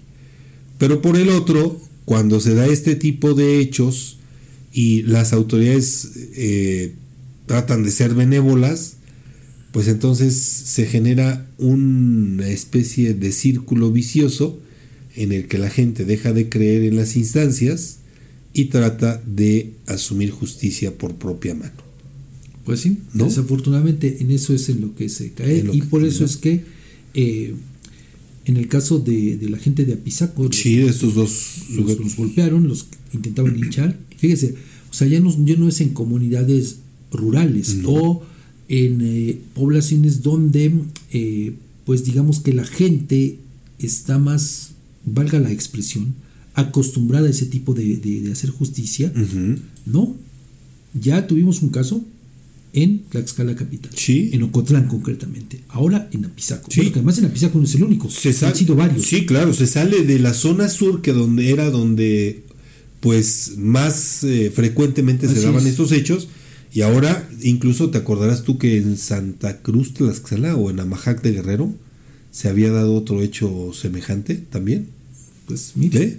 Pues ya, avanzando hacia todos los puntos de nuestra entidad estos hechos que mantienen a Tlaxcala en el primer lugar nacional en intento de este tipo de actos. Fabián. y en consumación de linchamientos. Nada y miren, más. seguimos al, al alza. ¿eh?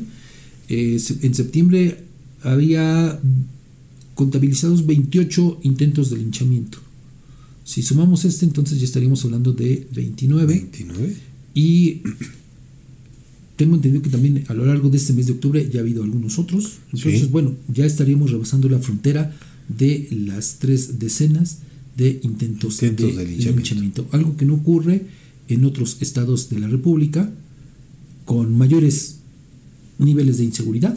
Mayores, Y eso mayores que aquí en el estado, pues supuestamente ocupamos el primer lugar precisamente en Una mayor población además, que es otro factor, ¿no? Digo, hay que considerarlo. Pues O sea, vamos a la siguiente pausa. Lo invito a que siga con nosotros. Tenemos todavía más información aquí en Objetivo M.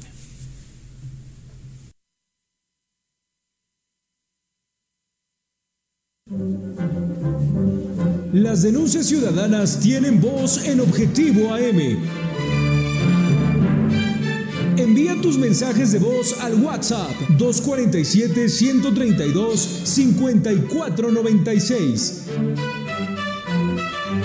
Síguenos en nuestras redes sociales, Twitter, arroba Guamantla, Facebook, la más peligrosa 1370 AM, Instagram, guamantla.tv y TikTok, guamantla.org.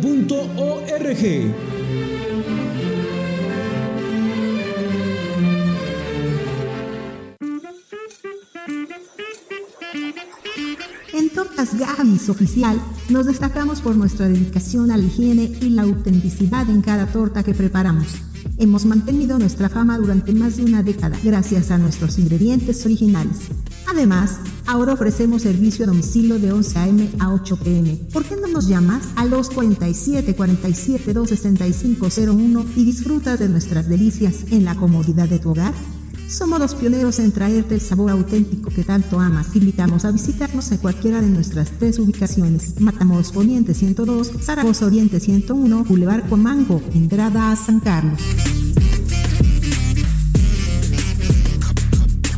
El gobierno de Yauquemecan trabaja por y para la gente. Estamos comprometidos con el desarrollo y el bienestar de nuestra comunidad y trabajamos día a día para lograrlo.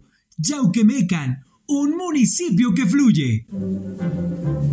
Objetivo AM se transmite a través del 1370 AM, la más peligrosa. Desde el Centro de Información en Juárez Norte número 215, en Huamantla, Tlaxcala. Vamos a ir a más noticias. Ahora tenemos datos de Iztacuistla, Edgar. Así es, la presidencia municipal de Ixtacuixtla recientemente llevó a cabo la jornada, este fin de semana, la jornada de cirugías de esterilización para perros y gatos que tuvo lugar en el auditorio municipal y resultó en la realización de más de 200 procedimientos quirúrgicos. La iniciativa, que ha sido diseñada para combatir la creciente población de animales domésticos y promover su bienestar, pues fue respaldada por el alcalde de esa demarcación, Jesús Rolando Pérez Saavedra. Esta campaña de esterilización de animales se erige como una medida preventiva y proactiva para controlar la proliferación descontrolada de perros y gatos en el municipio de Iztacuistla. La sobrepoblación de, masco- de mascotas no solo plantea problemas de salud pública, sino que también afecta el bienestar de los propios animales, ya que muchos de ellos terminan en condiciones precarias y desprotegidos.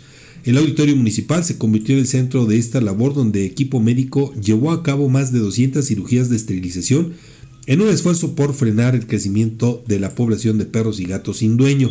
El gobierno de Iztacuixtla, al respaldar esta iniciativa, subraya la importancia de la responsabilidad colectiva en la protección y el cuidado de los animales domésticos. Esta campaña, además de su relevancia inmediata en la mitigación de la sobrepoblación, busca educar a la comunidad sobre la importancia de la esterilización como una medida de control de la población de mascotas. En otros temas, en el marco del programa de activación física impulsado por el gobierno de Yauquemecan y la iniciativa Actívate con el IDET, un contingente de más de 200 alumnos del CECITE 10 de Yauquemecan se unieron a una jornada masiva de ejercicio en conmemoración al mes rosa de prevención del cáncer de mama.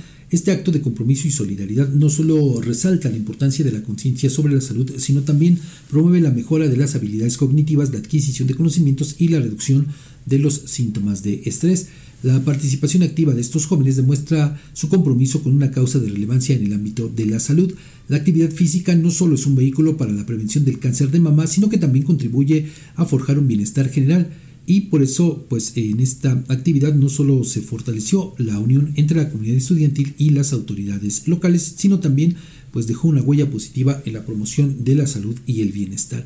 El compromiso y la participación de todos los involucrados en esta actividad física merece un aplauso ya que han contribuido significativamente a la causa de la prevención del cáncer de mama y al fomento de un estilo de vida saludable en la sociedad. Y por otro lado, en una respuesta tardía, porque lo comentamos eh, incluso el fin de semana, que no había habido una postura por parte del DIF municipal, pues ahora el Sistema Municipal para el Desarrollo Integral de la Familia en Huamantla tomó la iniciativa de abrir sus puertas como un centro de acopio con el fin de brindar ayuda a los damnificados del huracán Otis que ha causado estragos en la región sur del estado de Guerrero. La autoridad municipal anunció que de lunes a viernes de 9 a, de la mañana a 4 de la tarde se estarán recibiendo donaciones eh, de artículos no perecederos. Entre los productos solicitados se encuentran atún enlatado, café soluble, aceite, arroz, frijoles, leche en polvo y galletas. Además de estos alimentos se aceptarán artículos de higiene como gel antibacterial, jabón en barra, pasta de dientes, pañales, papel higiénico y toallas sanitarias. La directora del DIF municipal, Teresa Ramírez Codis, hizo un llamado a la comunidad guamantleca para que se sume a esta causa. Invitó a aquellos que puedan contribuir con estos productos a que se acerquen a las instalaciones del DIF municipal que se ubican sobre el Boulevard Fernando Hernández Carrasco. Y bueno, hay que recordar que los víveres recolectados serán canalizados mediante el sistema estatal del DIF, con lo cual serán distribuidos en las zonas más afectadas por el huracán Otis, Fabián. Y bueno, yo aquí difiero de lo que tú dices, de, que es una respuesta tardía. No, yo creo que no, eh, porque Edgar, las necesidades que hay ahora mismo, no solamente en Guerrero, en Acapulco, sino en otras comunidades del estado de Guerrero, pues es, es, apremiante. Esto apenas inicia. Yo por eso no, no, coincido eh, en tu apreciación de que sea de manera tardía. Al contrario, Edgar, yo creo que entre más eh, se sumen, más personas, pues creo que va a beneficiar a los habitantes de Guerrero que hoy día están atravesando por una situación bastante complicada porque pues solamente basta observar los videos que circulan en redes sociales que están también manejando otros medios de comunicación para entender y comprender la magnitud de esta tragedia, Edgar. Se trata de una tragedia, sin lugar a dudas. Entonces, eh, yo por eso no, no, coincido con eso. Al contrario, creo que entre más apoyo haya, los beneficios se traducirán precisamente en más gente de que ahora mismo está, pues le digo, atravesando por una situación complicada porque perdió prácticamente eh, todo. Y bueno, pues en este eh, tema, en medio de todo esto, la semana pasada Usted eh, quizá recuerde que eh, pues nos habíamos eh, pues comprometido a presentarle un testimonio con uno de los colegas que labora allá y que radica allá en, Acapulco, pero fíjese lo que son las cosas. Yo ese día, el viernes, dije que no habíamos tenido contacto con él, no nos había... Sí, no había respondido el mensaje. Ni el mensaje ni la llamada, pero ¿sabe por qué? Porque estaba en calidad de desaparecido. El colega fotoperiodista Premio Nacional de Periodismo, Javier Verdín, estaba desaparecido y fue apenas encontrado el sábado, ya eso de las 5 o 6 de la tarde, eh, lo dieron a conocer a sus familiares. Pero por esa circunstancia no pudimos contactarnos con, con él. Y ahora, bueno, pues, eh, bueno, estamos haciendo lo propio, pues, para, pues sí, platicar un poco con él que nos cuente todo esto que vivió, pero pues ante todo lo deseable es que se encuentre bien, como todas las personas de, Hidalgo, de, perdón, de Guerrero. Desafortunadamente sabe que eh, pues ya ronda prácticamente eh, medio centenar de personas que han perdido la vida allá en Guerrero. Hasta ayer el último reporte era de 48 personas sin vida, eh, una cantidad importante, más de 20 personas no localizadas, la mayoría turistas, turistas extranjeros, pero le digo, pues esto es una muestra eh, de que esta tragedia apenas está comenzando. Y también lo que, pues, en lo personal yo he referido, sí es cierto, es importante lo que ocurrió en toda la costa, ¿no? En, en, Acapulco, porque sí, efectivamente, toda la actividad turística, sin duda alguna, que se ha visto afectada. Un 80% por lo menos de la infraestructura hotelera dañada totalmente. Y que va esto a implicar una inversión millonaria en dólares para, pues nuevamente, reactivar. Reactivarla, ¿no? Dicen que esto ocurriría a finales del año 2024. O sea, todavía le va a muchísimo tiempo, claro. Pero fíjese, pareciera que la atención se está centrando solamente en Acapulco, en, la costa. Y no es así. Hay muchas comunidades de Guerrero que hoy día también están padeciendo desabasto de medicinas, desabasto de alimento, agua, no hay energía eléctrica, perdieron también sus casas. Entonces, no, la tragedia no solamente es en Acapulco. Digo, entiendo que por la actividad económica, por lo que representa, precisamente por eh, pues toda esta eh, industria sin chimeneas, la del turismo, se esté concentrando, digamos que los ojos en esa parte. Pero, reitero, no basta con, con esto, ¿no? desafortunadamente, le digo, son varios municipios que, cuya población pues está resultando afectada. Que además, y si me lo permites, Fabián, la tragedia se incrementa en estos puntos porque en la mayoría de ellos no hay comunicación. Están además, cerrados los accesos, eh, completamente difícil poder llegar a esos puntos para llevarles ayuda humanitaria, Fabián. Sí, esa, es la otra parte. Y bueno, eh, en medio de todo esto, le voy a, poner ahora un, audio de lo que dice el presidente de la República, Andrés Manuel López Obrador, quien, eh, fíjese, eh, de alguna manera, otra vez le emprende contra los medios de comunicación. O sea, dice que eh, pues parecemos buitres buscando fallecidos. Usted va a escuchar lo que dice el presidente en torno a esta tragedia que se está viviendo allá en Guerrero porque se distorsiona mucho el manejo de la información. Más que nada se manipula por los medios de información convencional. Ayer tuve que hablar sobre ese tema, antier, porque estaban como buitres buscando este, eh, fallecidos.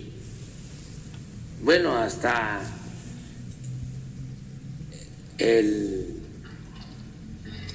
expresidente, no, pero déjame ahorita, que nos espere, este, el expresidente Fox, ¿sí? este, el expresidente Calderón,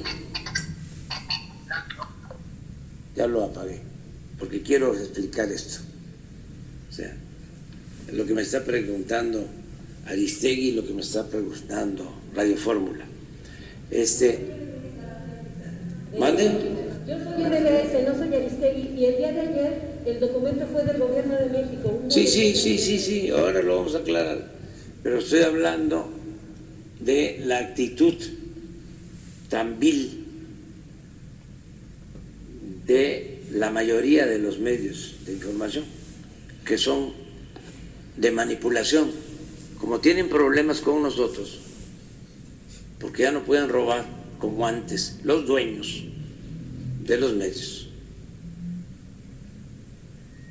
Están queriendo aprovecharse de la desgracia, de esta tragedia, para sacar algún provecho. Son temporadas de sopilotes.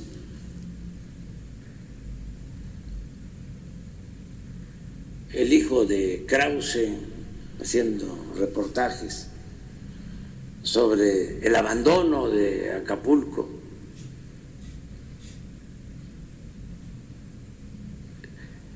Lore de Mola, hablando de 16 muertos en un hospital del Seguro Social, transmitiendo esa información. Ayer todavía, un periodista de Azteca, desde luego todos los periodistas eh, reciben órdenes.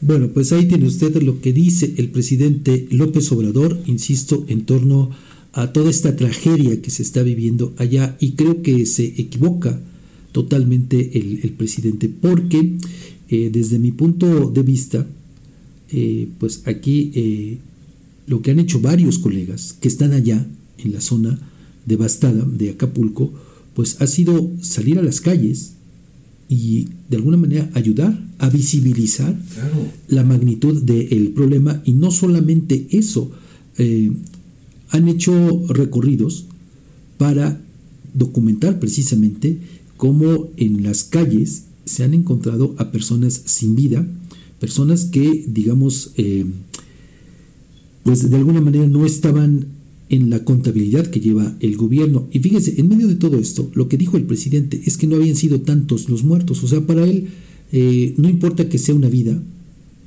¿no? O sea, más bien quien quisiera que hubiera muchos muertos sería el propio presidente de la eh, República. Es que es una tragedia, Fabián. Claro. A todas luces es una tragedia que no, no se trata de, tener algo en contra del presidente, de la administración. Y aparte, mira, a ver, Edgar, ayer se informó que ya sumaban 48 muertos, según el gobierno de la República.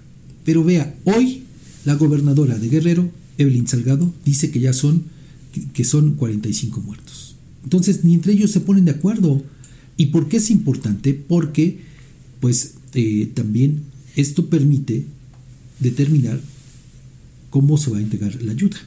Por supuesto, sí. Para, el sepultar a los muertos, en fin, para otras cosas, ¿no?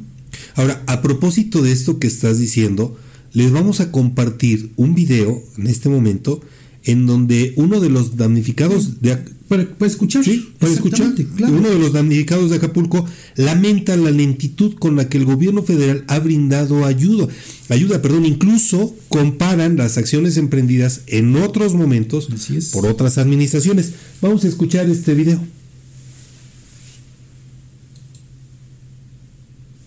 Escuchando este video. Hay varios mercados que desaparecieron. Mercado Papagayo está al 100% desaparecido, pero no se vale porque yo soy damnificado del Paulina. A mí nadie me lo va a contar. Al otro día había trailers repartiendo agua, víveres, y el presidente de la República andaba con botas echándole chingadazo. No se vale. Este presidente vive en un país diferente, en el de las ilusiones. No se vale, señores. Ya que alguien le hable al presidente, yo sé que tiene asesores, que despierte. Nos está llevando la chingada en Acapulco. Nadie le está metiendo. Hay niños enfermos, no hay pañales, no hay leches, no hay víveres. Es más, los mismos, los mismos de, TN3 están sufriendo que no tienen agua ni comida.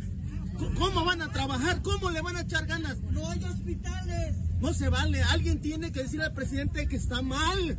Nos está llevando. Pues, ¿qué quieren que les diga? Nosotros. Bueno, pues ahí tiene usted precisamente el sentir de la población de Guerrero. Y testimonios como estos hay cualquier cantidad. Sí, cualquier cantidad. No es un asunto de medios de comunicación. Ni de, estar en contra del presidente. al contrario. Eh, es una tragedia en la que si no nos unimos, ¿qué va a pasar? No hay, no hay agua, no hay alimentos. No hay medicinas. Eh, eh, eso, eso se puede convertir en una tragedia todavía más grande. Y el hecho de visibilizar permite que la ciudadanía de otros lugares como acá, que bueno, pues la verdad es que no hemos sufrido ese tipo de situaciones, podamos participar, apoyar a quienes hoy requieren de nuestro apoyo y a Así quienes es. hoy están sufriendo de una manera indecible, Fabián, porque el hecho de que te levantes y que no sepas si siquiera vas a tener No, agua. El hecho de que no tengas techo, Nada que más. no tengas dónde dormir. Por supuesto. Lo, lo que yo decía la semana pasada con el testimonio de esta mujer, cuando le preguntan qué, qué- qué daños sufrió su casa, y ella dijo, ya no está. Y casos como esos hay muchos, Edgar. Ahora mismo, le- insisto, en, en Acapulco sí, pero también en otros municipios, incluso en Puebla. Fíjese, en este municipio de Venustiano Carranza se contabilizaron ya más de 313 viviendas afectadas. Afectadas. También están pasando por una situación bastante complicada. Venustiano Carranza en Puebla. En Puebla. Sí. También están pasando digo, por una situación bastante complicada en Puebla. Y en medio de todo esto, el presidente tomó la decisión de que cualquier particular, cualquier organización no pueda entregar víveres, alimentos, y que todo esto sea concentrado en el ejército. Incluso, fíjese, eso sí se me hace muy vil, porque han circulado ahí algunas fotografías en las que eh, todo el, pues toda la ayuda que requisa el ejército la llevan a algunas bodegas y ahí, fíjese, la ponen en cajas con el logo del gobierno de México, para que el gobierno de México quede bien. Eso sí se me hace una vileza. Sí.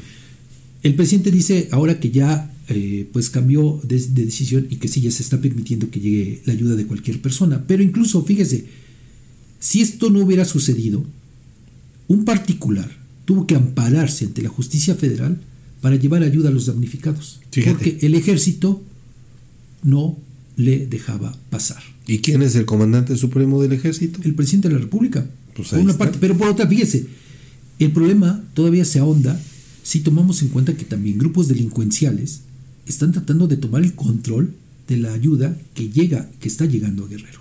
Vean nada más la situación tan grave que se está presentando, ¿eh? Y conste, ese no es un asunto de los medios de comunicación, como dice el presidente. No. No es así. En medio de todo esto, yo sí le hago la invitación a que podamos sumarnos, a que podamos apoyar con lo que podamos apoyar, dependiendo de nuestras posibilidades, a la gente de Guerrero. Que, y bueno, también de Puebla, ¿no? Porque le digo, están sufriendo, bien lo decía Edgar Conde, lo indecible por esta tragedia. ¿no? Sin duda. Que les va a llevar mucho tiempo sobreponerse. Yo por eso decía la, vez, la, la semana pasada, después de eh, pues que supimos eh, de los primeros daños que causó este huracán, la tragedia apenas comenzaba. Y sí, efectivamente, apenas está saliendo a flote todo lo que, lo que tiene por delante. Vamos a la siguiente pausa. Vamos a la con parte final de Objetivo M.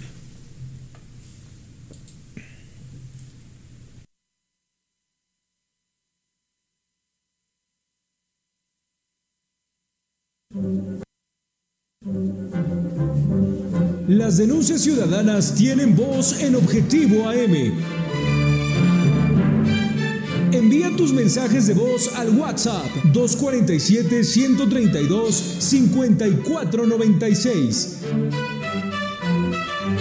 Síguenos en nuestras redes sociales, Twitter, arroba Guamantla, Facebook, la más peligrosa 1370 AM, Instagram, guamantla.tv y TikTok, guamantla.org.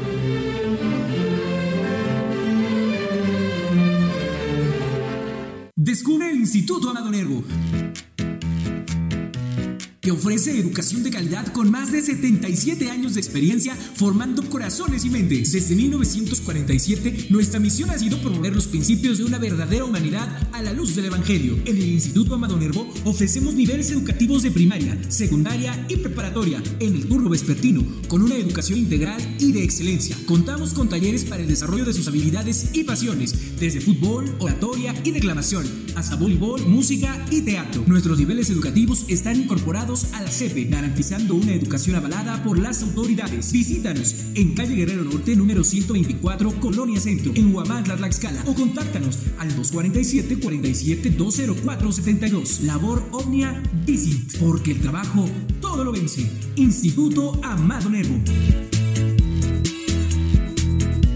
En Alzayanca estamos escribiendo una nueva historia. Estamos construyendo un municipio con más justicia. Atendemos las necesidades más urgentes de la población para terminar con el rezago. El gobierno municipal de Alzayanca 2021-2024 busca cercanía con la población para atender con oportunidad, calidad y calidez a los habitantes del municipio. Esa es la historia.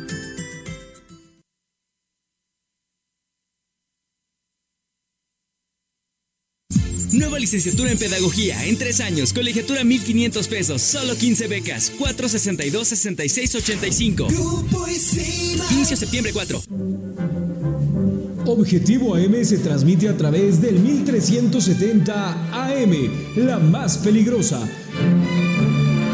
Desde el Centro de Información en Juárez Norte número 215, en Huamantla, Tlaxcala.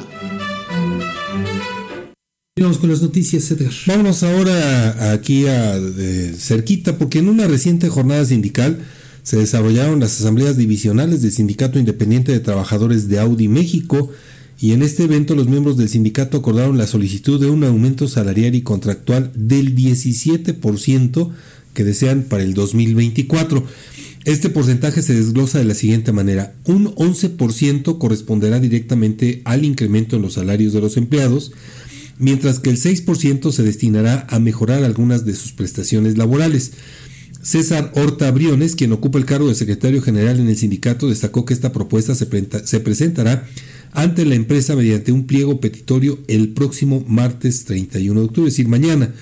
Se tiene programado que durante la semana del 6 al 10 de noviembre se inicien las mesas de diálogo entre los representantes sindicales y los directivos de la empresa, con el objetivo de alcanzar un acuerdo respecto al incremento salarial que la base trabajadora recibirá a partir del 1 de, 2000, del 1 de enero de 2024, Fabián. Bueno, en eh, otros temas, ahora le comparto que en un incidente acontecido en un hotel de la ciudad de Atlisco, también en Puebla, una falla mecánica en un elevador dejó a tres personas con lesiones que requirieron el traslado al complejo médico Gonzalo Río Arronte. Los hechos tuvieron lugar durante la tarde del sábado en el hotel Casa Azul ubicado en la calle 2 Oriente. Ahí dos mujeres y un hombre se encontraban haciendo uso del elevador cuando aparentemente un trabajador detuvo su funcionamiento, lo que resultó en el colapso de este dispositivo. La rápida respuesta de los empleados del hotel, quienes notificaron a los servicios de emergencia, permitió que elementos de seguridad pública municipal y paramédicos se presentaran en el lugar. Estos últimos brindaron atención médica a las personas afectadas y luego las trasladaron a un hospital. De acuerdo con fuentes extraoficiales, una de las víctimas sufrió una fractura en la pierna, mientras que las otras dos presentaban golpes en diversas partes del cuerpo. El incidente llevó a la clausura temporal de las instalaciones de este hotel. Y bueno, más que temporal, solo por algunos minutos, las autoridades de protección civil llevaron a cabo las diligencias correspondientes para verificar si el establecimiento cumplía con todos los requisitos y normativas de seguridad en relación con sus elevadores. Y en otro orden de información, cuatro impactos de bala acabaron con la vida de Patricio N., quien fue identificado como yerno del alcalde de Tehuacán, Pedro Tepole Hernández. Los hechos ocurrieron en un salón de eventos sociales ubicado sobre la calle Miguel Hidalgo, entre las calles Batallón de San Patricio 38 Poniente de la colonia Luis Donaldo Colosio. La madrugada de este domingo se alertó a las autoridades a través de la línea de emergencias informando que en una fiesta infantil se habían escuchado detonaciones por arma de fuego. En consecuencia, se trasladaron a la zona elementos de la Policía Municipal, así como de la Policía Estatal, quienes confirmaron que había un hombre herido de bala, por lo que solicitaron el apoyo de una ambulancia. Después de unos minutos llegaron técnicos en urgencias médicas, así como de protección civil y bomberos, quienes brindaron atención prehospitalaria a Patricio N., quien fue identificado como yerno del presidente municipal Pedro Tepole Hernández y el cual presentaba cuatro impactos de bala en pecho y abdomen. Aún con vida fue llevado a una sala de urgencias en una clínica particular donde horas después falleció. Bueno, pues ahí tiene usted la información y pues eh, ya prácticamente con esto nos estamos eh, despidiendo, pero pues como le digo, no hay eh, en las redes sociales cualquier cantidad de videos que dan cuenta ahora pues de cómo la población de Guerrero está clamando por ayuda. Incluso ya en algunas carreteras la gente se ha apostado con sus garrafones, obviamente vacíos, en espera de que alguien les pueda dar agua. Sí, sí, sí, sí. Esa es, una realidad. Y bueno, fíjese, en medio de todo esto, pues tome sus precauciones. Seguramente usted ya, ya vio que hoy está nublado, se siente algo de frío, y esto es a consecuencia precisamente del Frente Frío número 8, que va a provocar lluvias, lluvias torrenciales en Puebla, Tabasco y Veracruz. También existirán condiciones para la caída de agua nieve o nieve durante la noche de hoy y la madrugada del martes en las sierras de Chihuahua, Coahuila y Nuevo León. Esto de acuerdo con algunos datos que está dando a conocer el, eh, precisamente el Servicio eh, Meteorológico Nacional. Así es que pues hay que pues sacar las chamarras, hay que cuidarse. tomar todas las precauciones porque en efecto si se está previendo lluvias torrenciales en la zona de Puebla y caída de, agua nieve, es muy probable que al menos la cima de la Maninche pueda estar nevada. Pueda estar. De hecho, para Tlaxcala, el Estado de México, Aguascalientes y Guanajuato se esperan intervalos de chubascos de 5 a 25 milímetros. Pues Entonces, pues hay, que, hay que tomar todas las previsiones. En, consideración. Y bueno, pues tan solo en estos momentos la temperatura está marcando 12 grados. Le digo que se siente un poco de frío. Pues hay que cuidarse. La sensación térmica es mucho de, menor temperatura, ¿eh, Fabián? Abríguense. Sin duda alguna, pero bueno, eso es el dato que se está eh, reportando, ¿no? Pues, pues así llegamos, Edgar, al final de este espacio informativo. Un excelente inicio de semana. Nos escuchamos mañana a partir de las 7.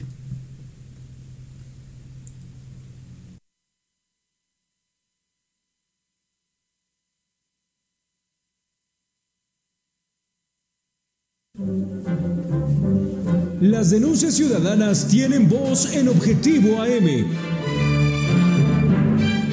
Envía tus mensajes de voz al WhatsApp 247-132-5496. Síguenos en nuestras redes sociales, Twitter, arroba Guamantla, Facebook, la más peligrosa 1370 AM, Instagram, guamantla.tv y TikTok, huamantla.org.